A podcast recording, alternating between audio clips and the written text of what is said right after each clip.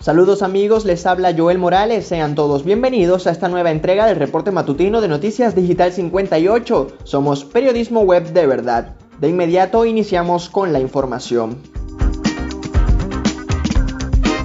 Arrancamos con el acontecer noticioso nacional. Venezuela suma 4.681 muertes por COVID-19 desde el inicio de la pandemia. El país reportó este jueves 14 nuevos fallecimientos con criterios para coronavirus, según informó la vicepresidenta Delcy Rodríguez.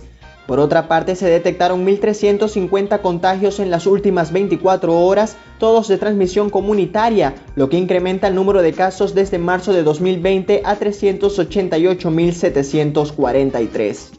La Guaira encabezó la lista de entidades afectadas tras identificar 350 casos, seguido por Caracas con 179 y Miranda con 165. Por su parte, el estado Zulia no reportó infecciones en la última jornada. Avanzamos con más noticias, más de 4.400 profesionales de la salud se han contagiado de COVID-19 desde noviembre de 2020. La organización Monitor Salud informó este jueves que un total de 4.447 trabajadores sanitarios se han contagiado con la peligrosa enfermedad entre noviembre de 2020 y septiembre de 2021. Indicaron que estos datos fueron recopilados en 75 centros de salud distribuidos en 20 estados del país y el Distrito Capital. Revelaron que el mes con más contagios reportados en los trabajadores del sector fue marzo, con un total de 628 casos. Continuamos con información de nuestro portal web digital58.com.be. La Unión Europea retirará su misión de observación electoral si cambian las condiciones en el país. El bloque europeo estaría dispuesto a retirar su misión de observación de las elecciones regionales y locales venezolanas del 21 de noviembre si dejan de cumplirse las condiciones para su presencia en el país, según indicó este jueves un portavoz comunitario. Si algo cambia podemos retirar la misión, pero ahora la vemos como una contribución europea para que Venezuela encuentre una solución a su crisis política, indicó en la rueda de prensa diaria de la Comisión Europea Peter Stano, portavoz del alto representante de la Unión Europea para Política Exterior.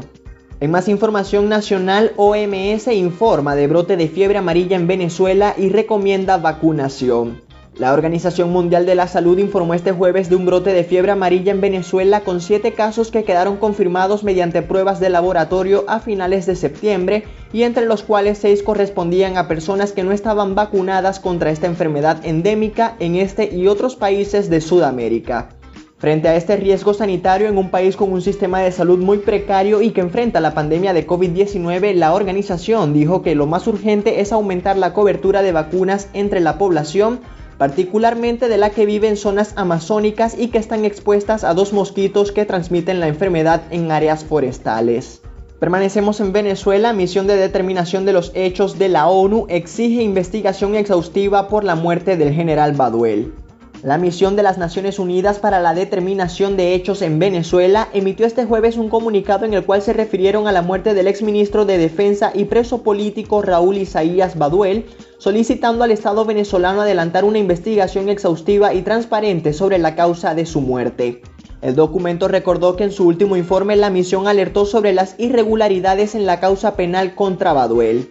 Por último, exigen la liberación de todas las personas que se encuentren detenidas de manera arbitraria en el país.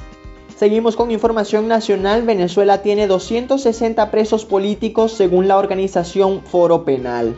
Así lo informó este jueves la ONG al presentar su nuevo boletín, donde resaltan que existe ahora un preso político menos con respecto a su informe de la semana pasada. Por género, de los 260 detenidos por motivos políticos, 245 son hombres y 15 son mujeres, mientras que por ocupación 133 son militares y 127 son civiles. Indicaron que se mantiene detenido un menor de edad. Por último, precisan que más de 9.000 personas enfrentan aún medidas restrictivas de su libertad. Con esta información hacemos un breve repaso por el acontecer informativo en el estado Zulia. Omar Prieto anuncia acciones para reimpulsar actividad ganadera durante asamblea anual de Fedenaga, Fegalago y Criabúfalos. El gobernador zuliano participó este jueves en la asamblea anual de los gremios productores donde resaltó una vez más su disposición a impulsar la producción agrícola en la región. Estar aquí es un gran compromiso y en la misma óptica tenemos que salir adelante. Ustedes le están enviando un mensaje muy claro a quienes han pretendido vernos de rodillas. Felicito a todos, la mayoría son hermanos con un poderoso mecanismo de autodefensa y de sostenibilidad económica, acotó Prieto. Por último, expresó que avanzarán juntos para incrementar la producción láctea y cárnica con el objetivo de satisfacer la necesidad de la colectividad y favorecer el crecimiento de otros sectores productivos de la región. En este momento hacemos un recorrido por el mundo. Secretario de Estado Anthony Blinken subraya a Borrell que la Unión Europea es un aliado preferente de Estados Unidos. El máximo responsable de la diplomacia estadounidense subrayó este jueves que la Unión Europea es un aliado preferente de Washington e indicó que es el primer lugar al que mira para encarar desafíos globales durante la visita del alto representante europeo de política exterior Josep Borrell. Blinken recibió en la sede del departamento a Borrell en el primer viaje oficial del jefe de la diplomacia europea a Washington desde la llegada del presidente Joe Biden a la Casa Blanca en enero. Permanecemos en la arena internacional. Rusia insta a la Unión Europea a abandonar la idea de enviar una misión militar a Ucrania. Moscú instó este jueves a Bruselas a abandonar su idea de enviar eventualmente una misión de entrenamiento militar a Ucrania por considerar que contribuirá a aumentar la escalada de tensiones en el Donbass, donde se enfrentan desde 2014 las fuerzas ucranianas y los separatistas prorrusos. La preocupación, por supuesto, es la consideración por parte de Bruselas de planes para desplegar una misión de entrenamiento militar de la Unión Europea en Ucrania, señaló la portavoz del Ministerio de Exteriores María Zaharova en rueda de prensa semanal. El ataque protagonizado el pasado miércoles con un arco y flechas por un danés converso al Islam radicalizado que mató a cinco personas e hirió a tres en Kongsberg, al sureste de Noruega, apunta a un atentado terrorista según revelaron este jueves las autoridades de ese país. La policía confirmó que el agresor tiene 37 años, es residente en esa localidad y radicalizado, pero no que haya actuado por motivos terroristas, mientras los servicios de inteligencia sí han señalado en esa dirección. Cerramos en Oriente Medio, los peores disturbios en años dejan seis muertos y miedo al sectarismo en Beirut. Una protesta convocada por grupos chiíes para pedir la destitución del juez a cargo de investigar la explosión del puerto de Beirut en 2020 desembocó este jueves en fuertes disturbios en la capital libanesa, que se saldaron con al menos seis muertos y provocaron el miedo a una nueva oleada de violencia sectaria en este país, que fue escenario de una guerra civil entre 1975 y 1990. Los incidentes se produjeron en medio de una creciente presión internacional por las obstrucciones a la pesquisa y de desacuerdos políticos sobre la responsabilidad de una serie de altos cargos en relación a la deflagración que en agosto del año pasado causó más de 200 muertos, 6.500 heridos y una gran devastación en Beirut. Según fuentes militares, existen nueve personas detenidas debido al ataque perpetrado por francotiradores contra la manifestación de partidos musulmanes adeptos al grupo terrorista Hezbollah. Llegó la hora de la fanaticada, es momento de hablar de deportes. Iniciamos con las eliminatorias sudamericanas rumbo a Qatar 2022. Chile golea a una Venezuela vulnerable en el juego aéreo. La selección chilena recibió este jueves a la venezolana en el Estadio Monumental de Santiago para disputar la doceava jornada eliminatoria de Conmebol de cara a la Copa Mundial, un partido en el cual la Roja derrotó 3-0 a la Vinotinto. El juego aéreo y de balón parado de Chile pudo hacer daño a Venezuela desde muy temprano en el partido. Eric Pulgar pudo marcar en dos oportunidades a los minutos 18 y 37 con par de cabezazos tras recibir sendos centros desde la esquina.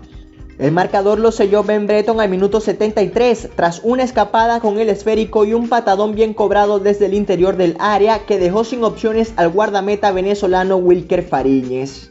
El triunfo le permite a Chile acumular 13 unidades y acercarse a Uruguay en la lucha por el quinto puesto de la clasificación, mientras la Vino Tinto sigue relegada al último puesto con 7 puntos y solo 2 victorias. Permanecemos en el balompié sudamericano, Bolivia sorprende y golea a Paraguay. La selección boliviana sacó este jueves una impresionante victoria de 4 goles por 0 ante el combinado guaraní, al cual le hizo bastante daño la altura en La Paz. Rodrigo Romayo, Moisés Villarroel, Víctor Abrego y Roberto Fernández fueron los encargados de anotar los tantos en el triunfo boliviano. La victoria le permitió a Bolivia acumular 12 unidades y empatar en puntos con la misma selección paraguaya en la tabla de posiciones, lo que permite presagiar una lucha futura por el sexto lugar entre ambos conjuntos y Chile. En otros resultados de esta jornada, Colombia y Ecuador igualaron sin goles, Argentina derrotó por la mínima a Perú y Brasil derrotó 4-1 a Uruguay. Hablemos ahora del béisbol de grandes ligas. Dodgers defenderá en el campeonato de la Liga Nacional ante Bravos. El equipo de Los Ángeles se impuso este jueves ante los gigantes de San Francisco con pizarra de 2-1 en el quinto y definitivo juego de la serie divisional del viejo circuito, con lo cual pasarán a disputar por segundo año consecutivo la serie de campeonato, esta vez ante Atlanta. En la parte alta del noveno episodio el partido estaba igualado a una carrera cuando Cody Bellinger apareció para consumir su cuarto turno de la noche, en el cual pegó un sencillo que remolcó a Justin Turner desde la intermedia hasta el plato para anotar la carrera del triunfo.